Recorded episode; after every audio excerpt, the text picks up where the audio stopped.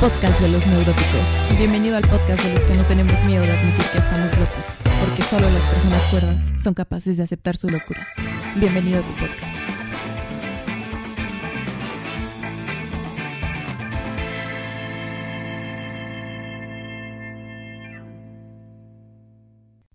Hola neuróticos, bienvenidos a este segundo episodio del podcast. Los saluda otra vez su amiga neurótica anónima y en esta ocasión traigo un temazo, traigo el tema de la vida.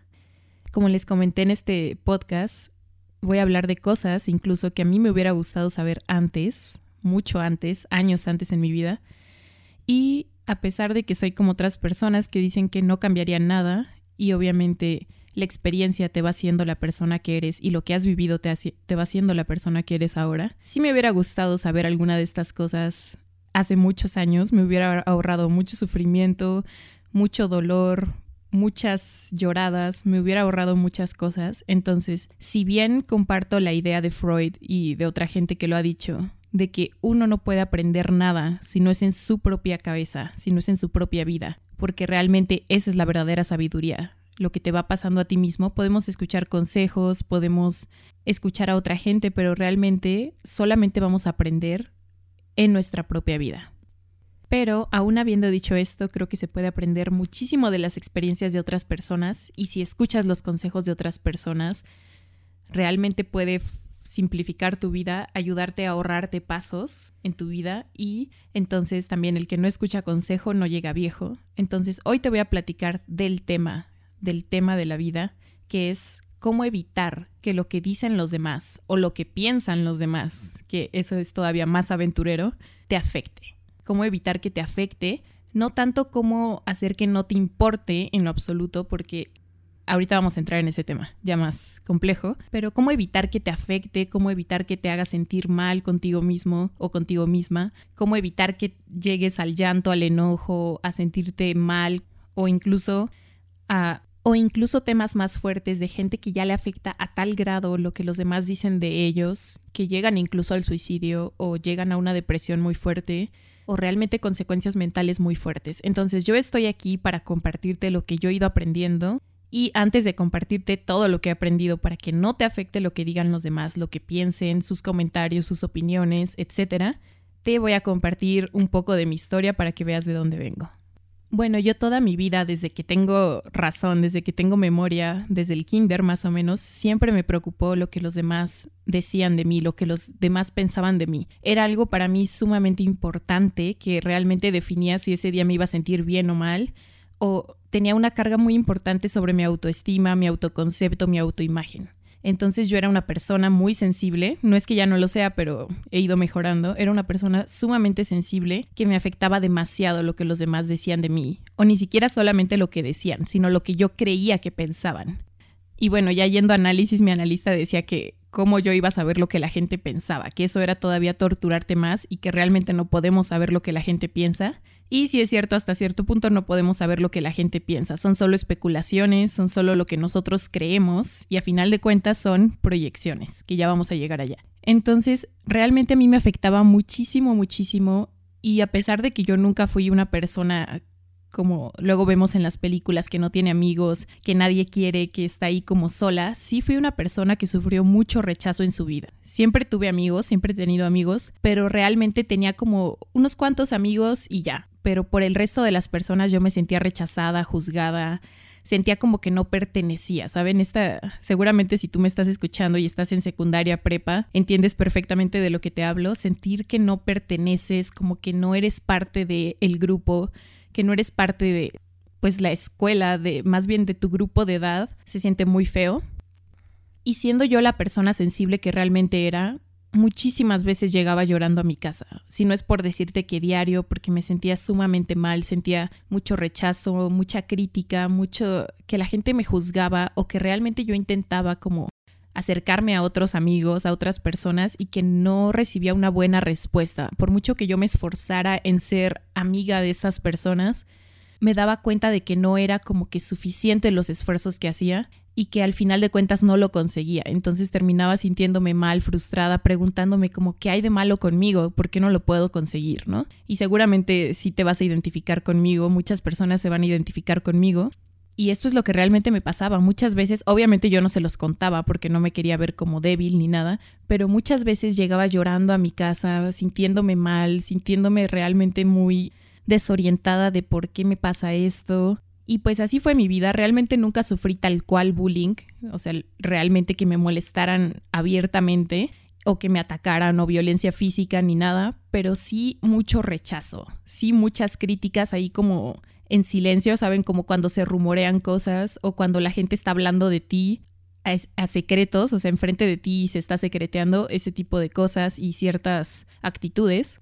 Y entonces yo realmente ya en prepa intenté que me fuera dejando de importar lo que la gente pensaba o opinaba de mí, pero realmente tampoco nunca lo conseguía. Nunca lo conseguía y todavía me frustraba más y yo decía, es que ¿cómo hago que me deje de importar? ¿Cómo hago que no llegue a mi casa llorando? ¿Cómo hago que esto no influya en mi vida y en si hoy me voy a sentir bien o mal? Si hoy voy a estar feliz o no? Si hoy mi autoestima va a estar arriba o no? Si hoy mi autoimagen va a ser buena o no? Y bueno, yo realmente no tenía muchos avances en cuanto a esto, no sabía qué hacer para que no me importara o para que no me afectaran más que importar lo que la gente pensaba de mí, lo que la gente decía de mí, las opiniones de los demás, cómo la gente me veía, porque saben, desde las miradas ya uno se siente como incómodo, acosado, intimidado. Entonces, ahora te voy a compartir que después de muchos años, hoy te puedo decir que ya no me afecta lo que la gente piense u opine de mí, al menos logré reducir eso en un 80%. Es decir, hoy solamente tomo el consejo de quien viene.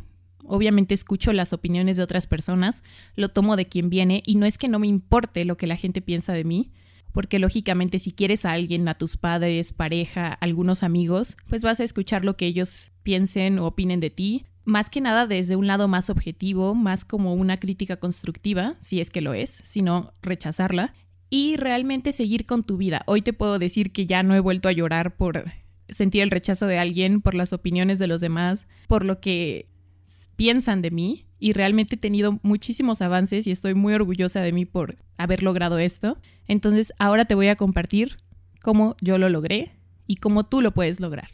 Y bueno, ahora sí vamos a entrar en más temas de psicología y algunos un poco espirituales para que te cuente cómo fue este camino y cuáles son, no es como que haya pasos uno, dos, tres, pero qué fue lo que fui haciendo y descubriendo para que ya no me afectara lo que los demás pensaran, opinaran de mí o lo que dijeran.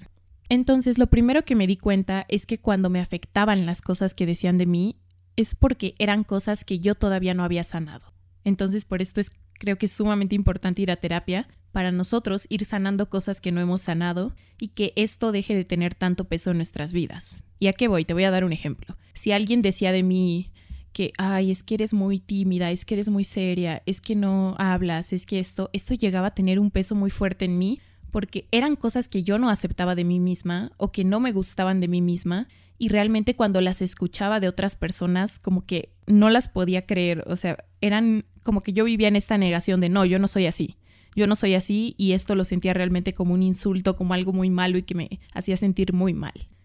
Entonces, el primer punto a entender es que si te afecta lo que los demás dicen o piensan de ti, es porque tiene algo de verdad en tu vida, porque resuena contigo. Porque, por ejemplo, si a mí me dijeran, ay, es que estás muy alta, qué horrible que estés tan alta y qué horror ser tan alta, y estás súper rubia y blanca, qué horror, eres una blanca, y me, y me empezaran a ofender o a insultar, relacionado a que estoy muy alta o a que soy rubia, pues te digo que yo no estoy ni muy alta ni soy rubia, entonces no me afectaría porque diría, pues ni al caso tu comentario, ¿no? O sea, no soy alta y tampoco estoy rubia, entonces simplemente no me afectaría y diría, ¿qué onda con esta persona? Está súper mal, ya, bye, ¿no? Son sus propias inseguridades y proyecciones. Pero en cambio, te apuesto a que si te afecta lo que dicen los demás de ti, es porque en cierto punto tú también crees eso de ti mismo, porque son cosas que no te gustan de ti mismo y cuando alguien más te las señala es cuando te duelen. Entonces hay una frase, y esto sí ya es más en temas espirituales, pero hay una frase que dice que los otros, las otras personas no nos hieren, solamente nos muestran dónde está la herida. Entonces imagínate, luego como neuróticos lo que hacemos, imagínate que yo tuviera una herida abierta en, el, en la mano y luego los, neuróticos lo que hacemos es, en lugar de curarla, permitir que sane ni nada, la tapamos porque no la queremos ver. Y entonces llega alguien y te toca la herida y te duele y dices, ouch, pero esa persona no fue quien te provocó la herida. Ahí va lo que te quiero decir. Esa persona solamente te tocó donde ya estaba la herida. Entonces, eso es lo que suele pasar cuando alguien habla mal de nosotros o cuando nos sentimos mal respecto a lo que alguien nos dice, es porque esa persona está tocando una herida que ya existía. Es lo que es muy importante entender. No es que esa persona haya creado la herida, sino que esa persona tocó la herida que ya existía y tú te diste cuenta de que ahí estaba la herida. Pero como buenos neuróticos, obviamente dices, no, no, no, no, no, es que ahí no está ninguna herida, todo está bien, o sea, yo no soy eso, no tengo ninguna herida ahí. No queremos afrontar eso porque sería bastante fuerte y nos puede causar dolor afrontar esa herida que realmente está ahí. Entonces piénsalo así, ¿no? Si alguien dijera algo de ti que realmente no tuviera nada que ver contigo, así 0%, como yo te dije. Si alguien me dice a mí es que estás bien pinche alta y bien pinche güera, pues no me enojaría, no me ofendería, no sentiría nada, hasta me daría risa, porque sería como pues ni al caso tu comentario, ¿no? Pero si te afecta lo que dicen, es porque en el fondo tú piensas eso de ti mismo y son cosas que no te gustan de ti mismo o de ti misma. Y yo pensaba que estas cosas eran negativas, ¿no? Así de, es que yo no soy seria, yo no soy tímida, yo no soy de pocas palabras, yo no soy esta persona. Eran cosas que yo no quería aceptar de mí misma. Y por esto, cuando las demás personas decían esto de mí, me hacía sentir muy mal, al borde de hacerme llorar, al borde de realmente tener un impacto en mi día, en mi, en mi autoestima, en mi autoimagen. Entonces te invito a que pienses en que si te está doliendo lo que los demás dicen de ti, es porque hay algo de verdad en eso, hay algo que no has visto y que están tocando esa herida que ya estaba ahí.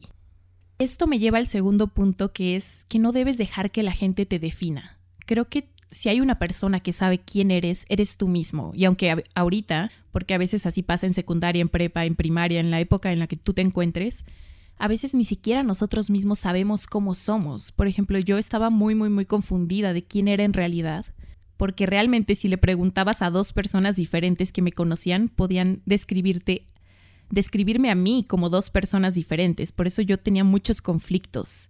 Porque en esa época en la que mucha gente de mi escuela me decía que era muy callada, muy tímida, muy seria, todos estos adjetivos, a la par yo siempre he sido una persona que habla muchísimo. Entonces, si tú le hubieras preguntado a mi papá, a mi hermano, a mi abuelita, a mis primos, si yo era una persona callada, te hubieran dicho para nada. O sea, de hecho, ellos siempre me hacían una broma de ya denle una maruchan para que se calle, ¿no? Entonces, entender que como seres humanos tenemos diferentes matices. Que, que las personas que me conocían en secundaria dijeran que yo era una persona callada, tímida, seria, no significaba que solamente fuera eso. Si me explico, ellos no me definen, ellos no saben realmente la persona que yo soy y creo que todas las personas somos como un cubo de Rubik. Si bien esa podía ser una parte de mí y sí lo era, a veces soy una persona seria, callada, tímida, a veces soy eso, pero no soy eso todo el tiempo y eso no representa el 100% de lo que yo soy. Entonces, saber que las otras personas no deben definirme, porque a fin de cuentas solamente yo sé quién soy y yo soy la que debe definirse a sí misma, entonces esa solo es una parte de mí. Entender que yo soy como ese cubo de Rubik, que tiene varios lados, varias caras de una misma persona, porque a fin de cuentas ni siempre estoy hablando todo el tiempo como dicen mis familiares y denle una maruchan, y ni siempre soy seria, no soy ni una ni la otra. Soy como la suma de todo y a veces puedo ser muy muy callada al grado de no hablar por horas y a veces puedo ser todo lo contrario, de no callarme ni un segundo durante ocho horas, ¿no? Entonces creo que entender para mí que las otras personas no me definen, que yo soy como este cubo de Rubik, que tengo muchas cosas, que no solamente soy seria, tímida, callada, sino que también soy sociable, amigable, que me encanta hablar, que tengo muchas pasiones, entender que somos más, como diría una frase, que la suma de las partes, que tenemos muchos matices, que depende con la persona con la que estemos, cambia luego mucho nuestra personalidad. Entender esto fue lo que me ayudó a darme cuenta de que no importa lo que los demás piensen de mí o pensaran, si realmente ellos no me definen, si realmente quién sabe mejor que yo cómo soy, ¿no? Y ahora vamos a uno de los puntos más importantes para que te deje de afectar lo que los demás dicen, piensan, opinan de ti. A mí me ayudó mucho ya que empecé a meterme en temas de espiritualidad, desarrollo personal y todos estos temas, conocer las cuatro leyes del espejo. Y estas leyes consisten en que, bueno, si tú no crees en mucho estos temas espirituales y te puede sonar muy descabellado, pero realmente tiene, es muy cierto, es de que los otros siempre son un reflejo de nosotros mismos. Es decir, incluso es como si los otros no existieran. Los otros siempre reflejan cosas o partes de nosotros mismos. Y es lo mismo que te comentaba en el episodio pasado de que cuando neurotizamos las relaciones, encontramos a nuestros padres en todas las personas que conocemos en nuestra vida. Entonces, entender estas leyes del espejo fue lo que me ayudó muchísimo a entender que, uno, todas las opiniones de los demás están cargadas de proyecciones, casi nunca tienen que ver contigo. Por eso hay una frase que dice, nunca te tomes nada personal, incluso cuando sea personal. Porque las personas puedes tú sentir que algo es muy personal, muy hacia ti, muy un ataque a ti.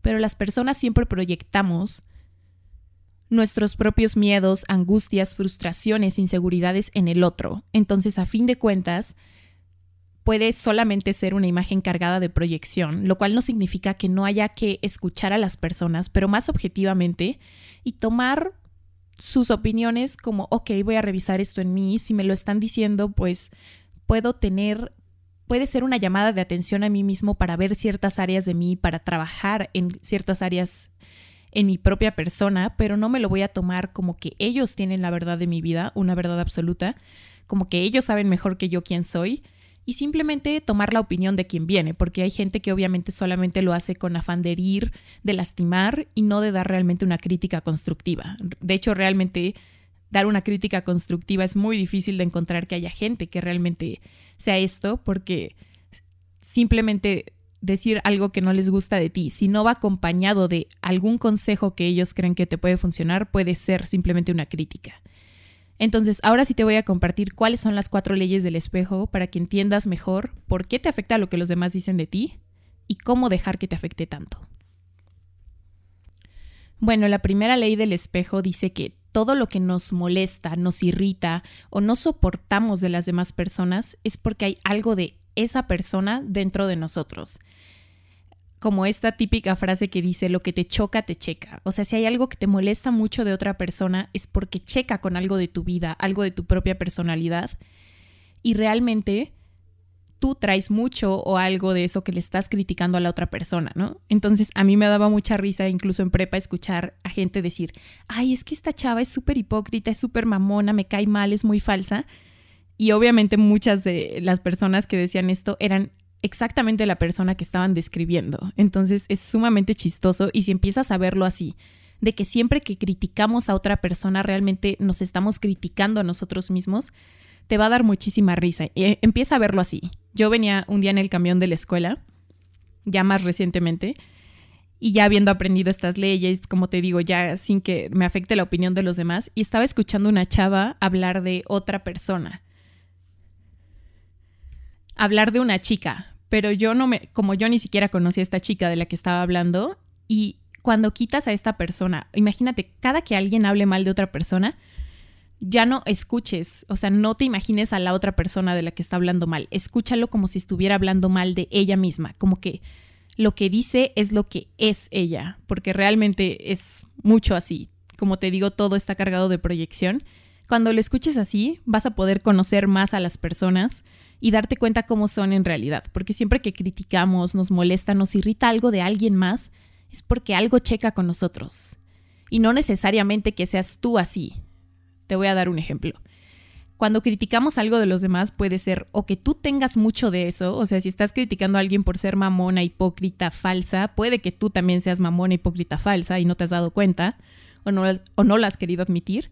Y la segunda cosa, quizás no es que te choque porque te cheque, sino porque tú quisieras inconscientemente, recuerden, inconscientemente ser como esa persona. Te voy a dar un ejemplo.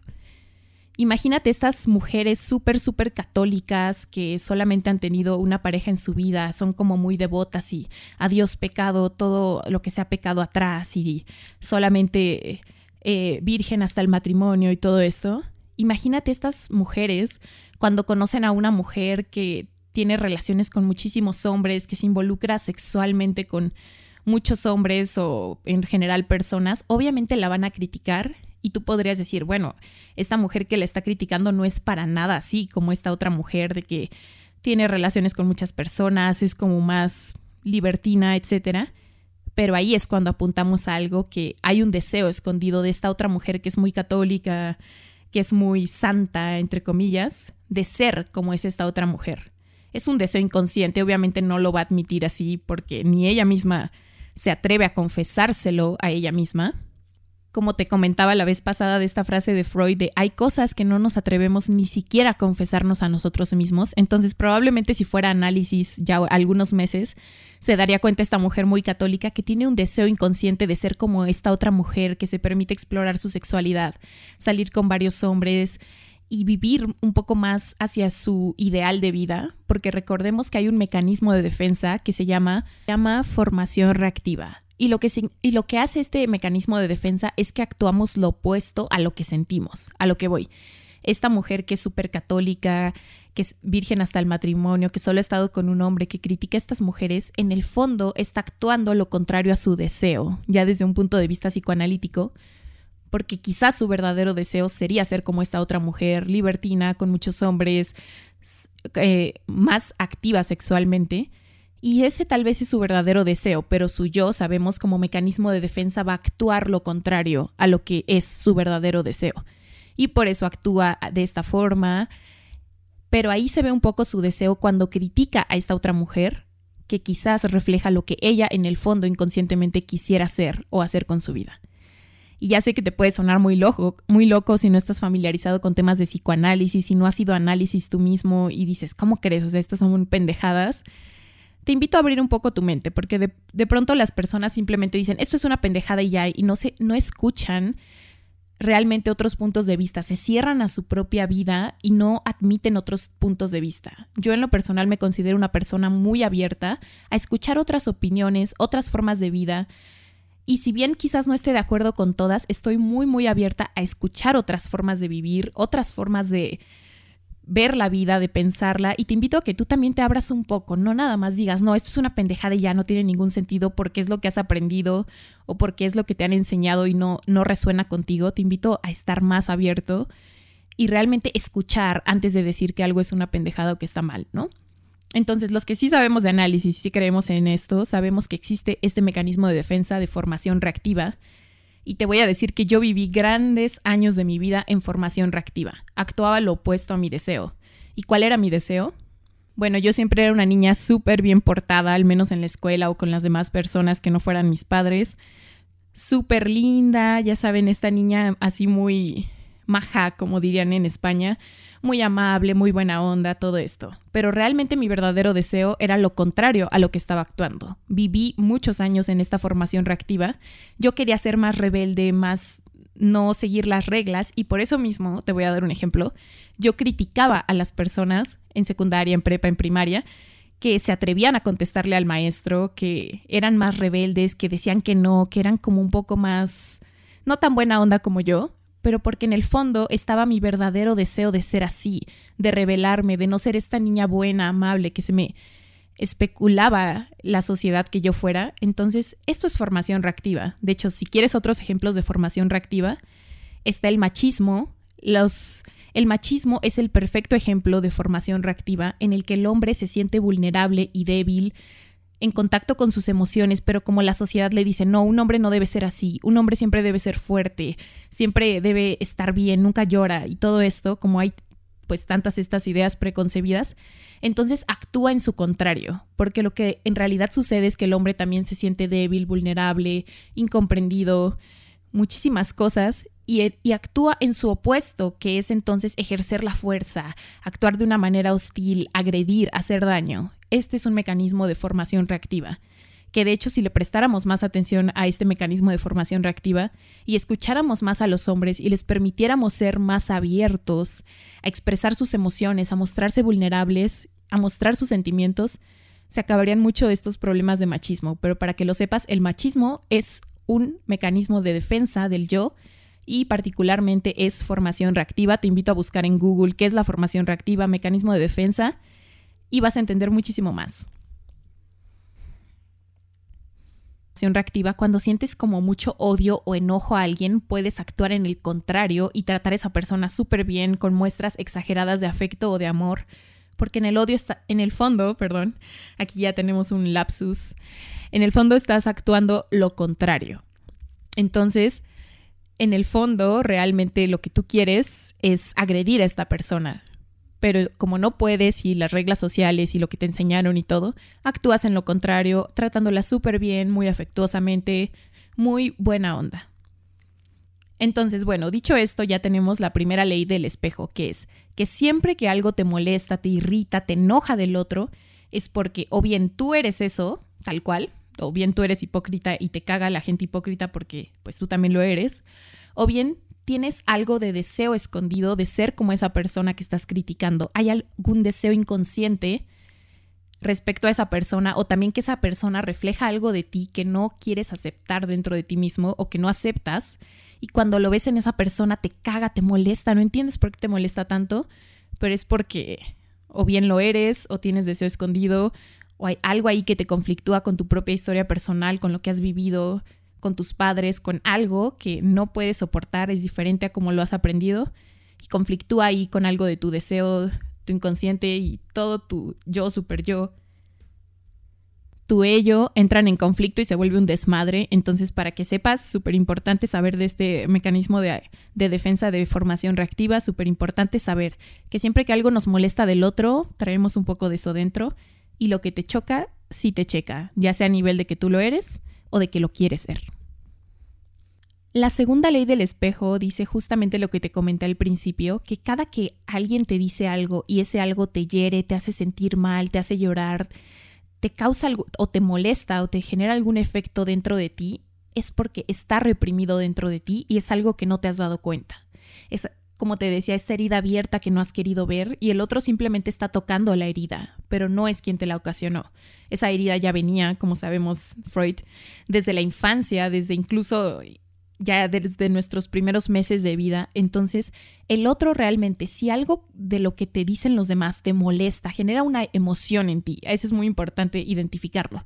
Si alguien te dice algo y genera una emoción en ti, ya sea tristeza, dolor, enojo, rabia, sufrimiento, eh, frustración, algo, algún sentimiento, emoción en ti, es porque hay algo ahí que no has querido ver. Hay algo ahí que está reprimido y esa persona realmente te está ayudando a ver esta cosa inconsciente que está, está ahí latente y tú no la estás queriendo ver. Entonces el otro, incluso aunque parezca que las otras personas nos hacen daño, y esto ya es un poco yéndonos a lo espiritual, realmente en el mundo no existe tal cual así el bien y el mal y las otras personas a veces solamente nos muestran cosas que debemos sanar.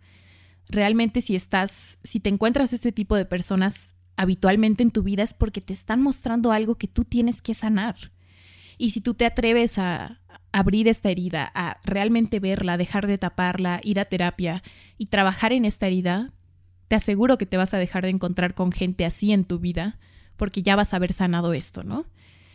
Y cuando tú aprendas a reírte de ti mismo. Por ejemplo, hay cosas que antes podrían haberme hecho llorar. Imagínate, si alguien me hubiera dicho como, ay, es que no tienes amigos o nadie te quiere, hubiera estado llorando por días, semanas, ¿no? Y ahora ya hasta me río de eso, porque son cosas que he aceptado y hoy en mi vida realmente no tengo muchos amigos. También es una elección personal que después te contaré en otros capítulos, bueno, en otros episodios, pero realmente es una elección personal y algo que antes me pudo haber hecho llorar, sentir mal, que no lo aceptaba, que lo sentía como un insulto o algo malo, ahora hasta me da risa, ahora hasta bromeo con gente así de, no, la verdad no tengo amigos, o cuando me dicen, invita a tus amigos, ¿a quiénes? O sea, ya lo tomo con humor y ya que lo tomas con humor y ya no genera esta sensación de dolor, enojo, ira, tristeza en ti, sabes que ya estás sanado y que ya has avanzado. Entonces, si algo te genera una emoción, que sea o tristeza o enojo o simplemente dolor, te invito a que lo trabajes, a que escuches lo que esa persona está diciendo de ti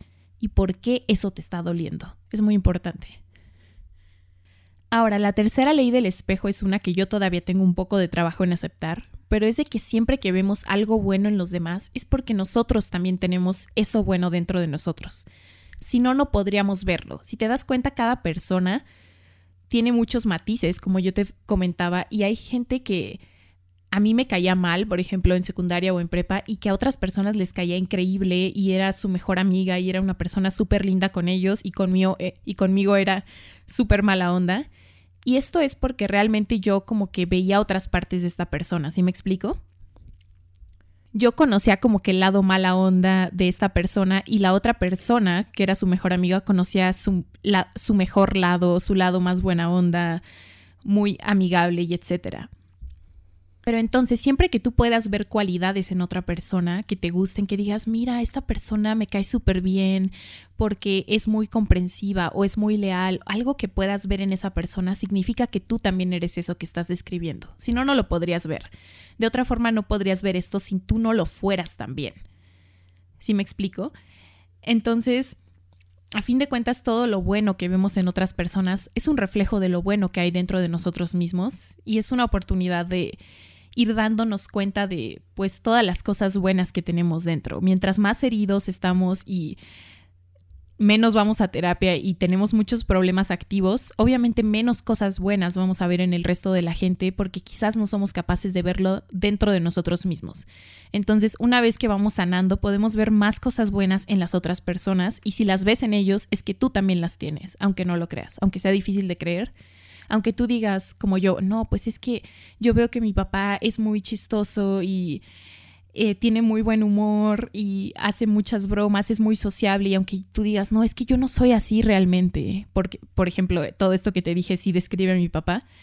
Y yo muchas veces no siento que sea esto, pero si yo soy capaz de darme cuenta de estas virtudes es porque sí lo tengo. En el fondo, quizás no lo he trabajado tanto, no está tan activo en mi vida, pero claro que tengo este buen humor, claro que me encanta como este de contar chistes, ser un sociable con ciertas personas, no voy a decir que con todas. Entonces siempre que veas algo bueno en los otros es porque también está dentro de ti. Como te digo, de otra forma no podrías verlo. ¿Sí? O dicho de otra manera, por ejemplo, si tú puedes ver que alguien tiene trastorno obsesivo compulsivo, quizás es porque tú ya has pasado por ahí. Si tú puedes darte cuenta que alguien tiene ansiedad es porque tú ya has pasado por ahí. Entonces, si tú puedes darte cuenta de cosas buenas específicas de una persona, es porque tú también las llevas dentro. Te invito a que creas en esto y lo explores y te des cuenta de todas las virtudes que tienes. Y la cuarta ley del espejo dice que cada que alguien te diga algo, pero que eso no genere ningún efecto en ti, es decir, eso que te diga no te afecte, como te daba el ejemplo de si alguien me dice que soy güera y alta y pinche rubia, pinche alta, y a mí no me afecta en lo absoluto, significa que eso le pertenece a esa persona que lo está diciendo. Es una mera proyección.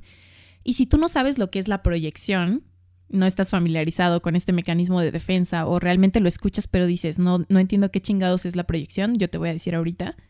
La proyección, de acuerdo al psicoanálisis, es cuando nuestros propios impulsos, deseos, inseguridades, miedos, etcétera, se lo atribuimos a otra persona o incluso a otro objeto. Entonces, tal vez si alguien me dijera, ay, pinche alta, me cagas porque eres bien alta y no sé qué, tal vez esta persona sería simplemente una proyección de que ella misma, es la persona que me está diciendo eso, es alta o tiene algo que ver con su historia, le caga a la gente alta, pero no es de que yo sea eso, porque a mí no me está afectando. Es una propia proyección de sus propios deseos, miedos, inseguridades, angustias y es algo que esa persona debe sanar. Entonces ya una vez que empiezas a ver que muchas de las críticas que te dan las personas son una mera proyección de sus propias inseguridades, miedos, vidas, de lo que ellos mismos creen de ellos, empiezas a cambiar. Porque te das cuenta de que todos somos un espejo, por eso se llama la ley del espejo. Realmente las personas nos sirven de espejo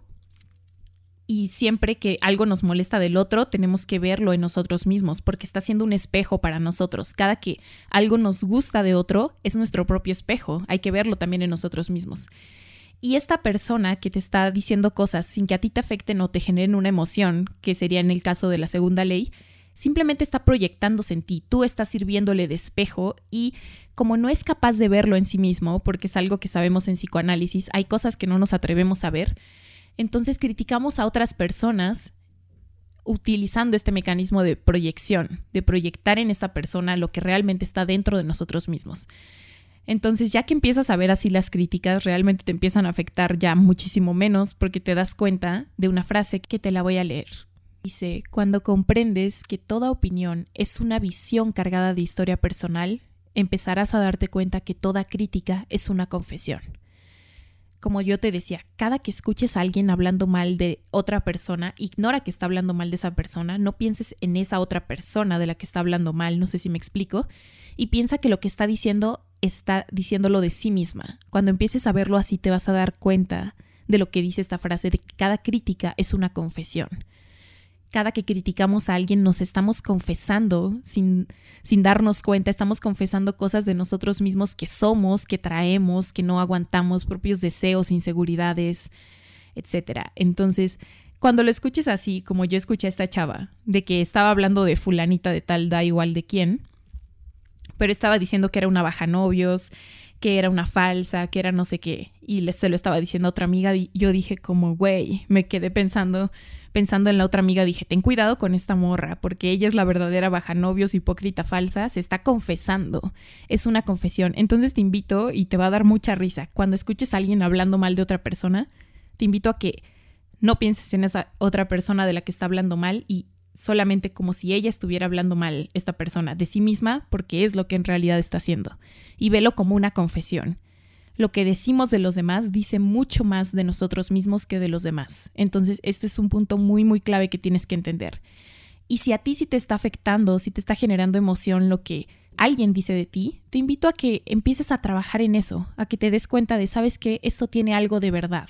Porque si no tuviera algo de verdad, no resonaría conmigo, no me haría sentir mal, no me generaría ninguna emoción si no tuviera algo de verdad, si no resonara conmigo. Entonces te invito a que trabajes en tu propia herida, a que dejes de cubrirla simplemente y que empieces a sanarla, le pongas alcohol, agua oxigenada, le pongas una venda, un curita para que pueda sanar. Eso es lo que a ti te está diciendo. Cada que alguien te dice algo que a ti te duele, a ti te afecta. Y ya que tú empiezas a ir a terapia y particularmente yo creo que el psicoanálisis es mucho mejor, no criticando a otras terapias, obviamente esto depende de cada persona, si a ti te funciona otro tipo de terapia y te ha ayudado muchísimo, sigue. Creo que cualquier terapia es muy buena siempre que logre su objetivo de hacerte sentir mejor, de que logres progresar, ser la mejor versión de ti, sanar cosas que necesitas sanar y ayudarte en tu día a día, en tu vida, entonces cualquiera es buena, pero ya que empieces a ir a terapia vas a notar que te empieza a afectar muchísimo menos lo que los demás dicen de ti, ya que empieces a trabajar cosas que no te gustan de ti mismo, quizás no te gusta ser esto que la otra persona está diciendo. Quizás te está criticando por ser chaparro y tú odias ser chaparro y dices, es que yo quería crecer más, es que odio es tener esta estatura. Entonces vas a poder contactar en que si te molesta que alguien te diga chaparro es porque quizás a ti también te está molestando, es algo que no soportas de ti.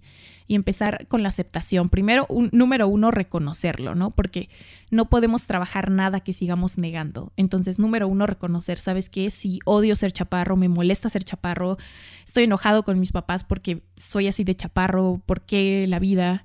Y ya una vez que ya empiezas a aceptar que te caga ser chaparro, puedes empezar a trabajar en sanar esto y decir, ¿sabes qué?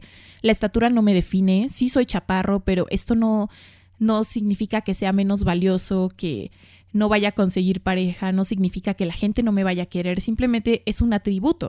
Es como no escogemos ser de cabello rubio o ser de cabello castaño o de negro o pelirrojos, es un atributo diferente. Entonces, una vez que ya reconozcamos, ¿sabes qué? Sí me caga tener los ojos cafés. Y es algo que a mí me pasaba, es que no, o sea, para mí los ojos cafés yo los veía como algo inferior. Y ya que empiezas a decir, los ojos cafés no son algo inferior, son igual de bellos que los ojos azules o miel o verdes y no me tengo que sentir inferior por tener este color de ojos, no me tengo que sentir inferior porque soy más alta o porque soy más chaparro o porque tengo seis dedos, entonces es importante saber que si que los otros te están mostrando cosas que te molestan, dónde está la herida para que puedas ir a sanarla. Y ya que empieces a sanar tus propias heridas, aceptar cosas de ti, a contactar con cosas que te molestan de ti, cosas que no aceptas de ti, vas a empezar a ponerle muchísima menos atención a lo que la gente dice. Y ya que te empiecen a criticar uno, como ya son cosas que aceptas de ti, te voy a poner un ejemplo. Antes y a mí la gente me decía, es que eres muy mamona. Yo, yo intentaba, uno, excusarme, no, no, no, yo no soy mamona, es que yo soy buena onda, o, o decir no, y me sentía súper mal y me podía hacer sentir literalmente muy mal, llorar, sentirme mal de que la gente dijera eso.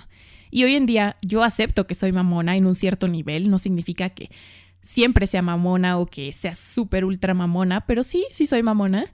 Y ahora ya incluso me da risa. Entonces si alguien me dijera, eres mamona, yo le contestaría, uy, no tienes idea. Y aquí entramos a un punto que me faltaba tocar, que importa mucho cómo tú contestes a lo que los demás digan de ti. Ese es algo súper, súper, súper importante.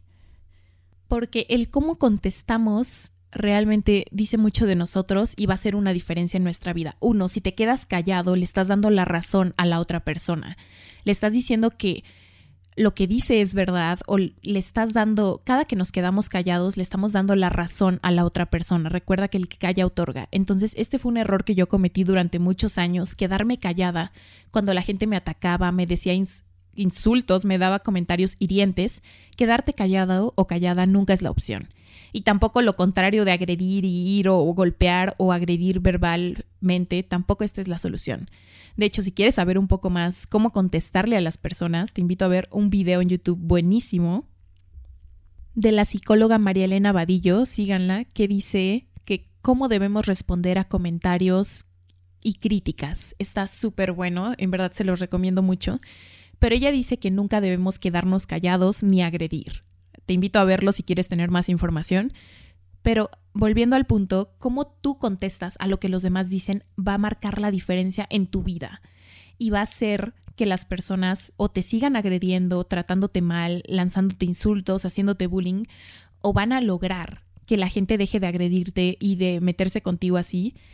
Entonces, número uno, nunca hay que quedarse callado. Número dos, tampoco hay que hacer el extremo contrario de agredir o incluso llegar a la violencia. Y te voy a poner aquí un ejemplo así breve de cómo podrías tú contestar a ciertas cosas y así marcar la diferencia.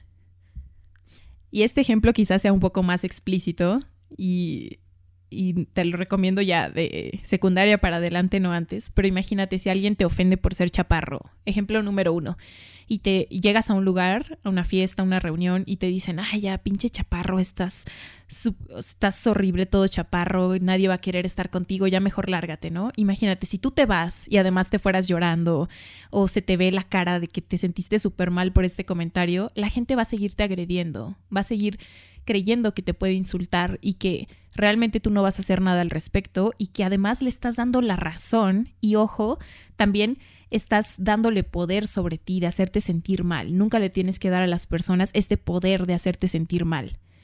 Porque como dice una frase, no debes de darle al otro el, la capacidad de hacerte sentir mal. Una cosa es lo que esa persona dice y otra cosa es cómo tú te sientes al respecto. Entonces, el mismo ejemplo, si llegas y te lanzan este mismo comentario por ser chaparro tal, y tú dijeras algo así como, pues sabes que estoy chaparro solo de estatura, pero si vieras lo que traigo aquí abajo, uff, ya con ese comentario, esto asumiendo de que te lo dicen enfrente de un montón de personas, incluidos mujeres y hombres, te juro que con eso ya le callaste la boca, no se va a volver a meter contigo y vas a dejar a todos como uff. Y además de que vas a traer la atención de mujeres, obviamente, si eso es lo que tú quieres. Este es un ejemplo así muy vago, muy banal, ¿no? Pero esto puede suceder, te digan lo que te digan, si te dicen que eres mamón, mamona, que no tienes amigos, que nadie te quiere, si te dicen desde insultos pequeños hasta insultos grandes, si te, se meten con tu físico, de eres chaparro, alto, gordo, flaco, o si te dicen que eres muy seria, callada, tímida, mamona, eh, lo que te digan, importa mucho cómo respondas. Eso importa muchísimo y eso va a marcar la diferencia. No le des a los demás el poder de hacerte sentir mal, no le des ese poder a los demás. Porque una cosa es lo que ellos dicen y otra cosa es que tú te sientas mal. Si tú te sientes mal, te vas, lloras, no respondes, te quedas en silencio, le diste la razón a esa persona y dejaste que ganara, que ganara en hacerte sentir mal y va a seguirte tratando así, porque cree que nosotros le enseñamos a las demás personas cómo tratarnos.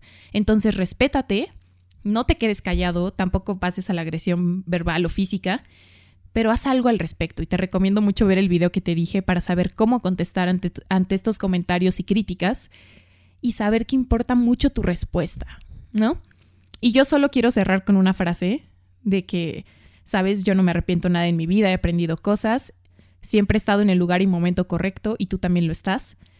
Pero quiero cerrar ya con una frase que no, no estoy incitando al odio y como te dije, no a la violencia física ni verbal, pero quiero cerrar con la frase de de lo único que me arrepiento es de no haber sido lo suficientemente culera con personas que se merecían un madrazo en la cara. Así que no le des a los demás el poder de decidir si tu día va a ser bueno o malo, si ese día vas a estar feliz o no, el poder de poder de controlar tu autoestima de si le caigo bien a esta persona, si me aceptan, mi autoestima va a estar alta, pero si no va a estar baja. No le des a los demás el poder de controlar tu autoimagen, tu autoconcepto. ¿Quién eres? La definición que tienes de ti mismo. No les des a los demás este poder, porque este poder solamente tiene que estar en ti. Y recuerda que también con los años se te va a ir esfumando lo que la gente diga de ti. Realmente ya cuando pasan los años dices, neta me afectó este comentario. O sea, yo miro al pasado y digo, neta dejé que esto me hiciera llorar. Neta dejé que esto me afectara. Neta dejé que lo que dijo este pendejo o pendeja creara este efecto en mí, en mi autoestima, arruinara mi día, mi autoimagen, mi autoconcepto. Ya cuando miras al pasado te das cuenta de que, güey, o sea, no valió la pena. Y realmente pude haber respondido de formas diferentes y además también la escuela se acaba. De pronto cuando estamos en la escuela, que es cuando más nos sucede esto, aunque también nos sucede en otros ambientes y ámbitos, pero creemos que ya, o sea, estamos en la secundaria o en la prepa y no, ya es el fin del mundo si les caigo mal y qué horror, porque solamente vivimos en esta burbuja de, personas con los que convivimos, pero hay mucho más mundo allá afuera. La secundaria, la escuela donde estés, la preparatoria, es solo un microcosmos, es un micromundo, es una burbuja cuando sales al mundo real hay mucha más gente, de diferente tipo de gente. Y además, estadísticamente, no vas a volver a ver a más del 90% de las personas con las que estuviste en primaria, secundaria, preparatoria, incluso universidad. Entonces, no le des tanto poder a las personas en tu vida. Te lo digo en serio, yo no he vuelto a ver a gente que iba conmigo en la primaria, en la secundaria en la preparatoria. No los he vuelto a ver después de que terminamos ese periodo. Entonces, no dejes que estas personas que son temporales que están tres años en tu vida, en el caso de secundaria, tres años en preparatoria, o cinco años en universidad, o seis años en primaria, aún así no les des ese poder. Y aún así recuerda que la escuela siempre termina y que hay mucha más vida allá afuera de esa burbuja en la que estás, o si te pasa esto en el trabajo también, y que también a veces si la mejor solución, si en serio ya no sabes qué hacer y necesitas cambiar, siempre puedes cambiar de escuela, de trabajo, de ciudad. Siempre puedes hacer algo al respecto aunque como te dije en el episodio pasado, te va a seguir pasando lo mismo si no cambias tú primero. Entonces te recomiendo muchísimo ir a terapia o ir a análisis y realmente ya una vez que empieces este proceso, vas a ser como yo, de que ya te va a valer tres kilos de ver lo que la gente diga o piense de ti. Y vas a saber que la gente no define tu autoestima, tu autoimagen, tu autoconcepto, ni quién eres, y que tú eres mucho más de lo que ellos digan y que si algo te señalan lo puedes tomar como una opinión, una crítica constructiva para trabajar en ti esas cosas y realmente ya después que las trabajes, que estés bien en paz contigo mismo, no te va a afectar a ningún nivel lo que los demás piensen o digan de ti y simplemente vas a tomar lo bueno, lo malo, vas a trabajar las cosas en ti y también recuerda tomar la opinión de quien viene. Así que bueno, eso es todo por el episodio de hoy. Obviamente hay mucho más que decir respecto a este tema, pero si no ya se alargaría demasiado. Esto es lo que a mí me ha servido y hoy en día te puedo decir que ya me importa muchísimo menos, vivo una vida tranquila, mi autoestima no depende de los demás, mi autoconcepto, mi autoimagen, lo que soy, y ya no dejo que la gente tenga este poder sobre mí que yo les llegué a dar por muchos años. Ya si le caigo bien o no, si me rechazan o no, si me dicen comentarios o no, eso no define ni cómo va a estar mi día, ni absolutamente nada de mí y ya no dejo que tenga ese efecto de hacerme sentir mal, porque realmente son cosas que he trabajado y me doy cuenta de quién soy y no dejo que nadie me diga quién soy. Así que espero te hayan servido estos consejos, todo lo que te conté, tú qué piensas, espero tus comentarios y sígueme en mi Instagram como Neuras Anónima, compárteme todo lo que piensas y sígueme escuchando, comparte este podcast si te gusta y te espero aquí en el próximo episodio. Nos vemos.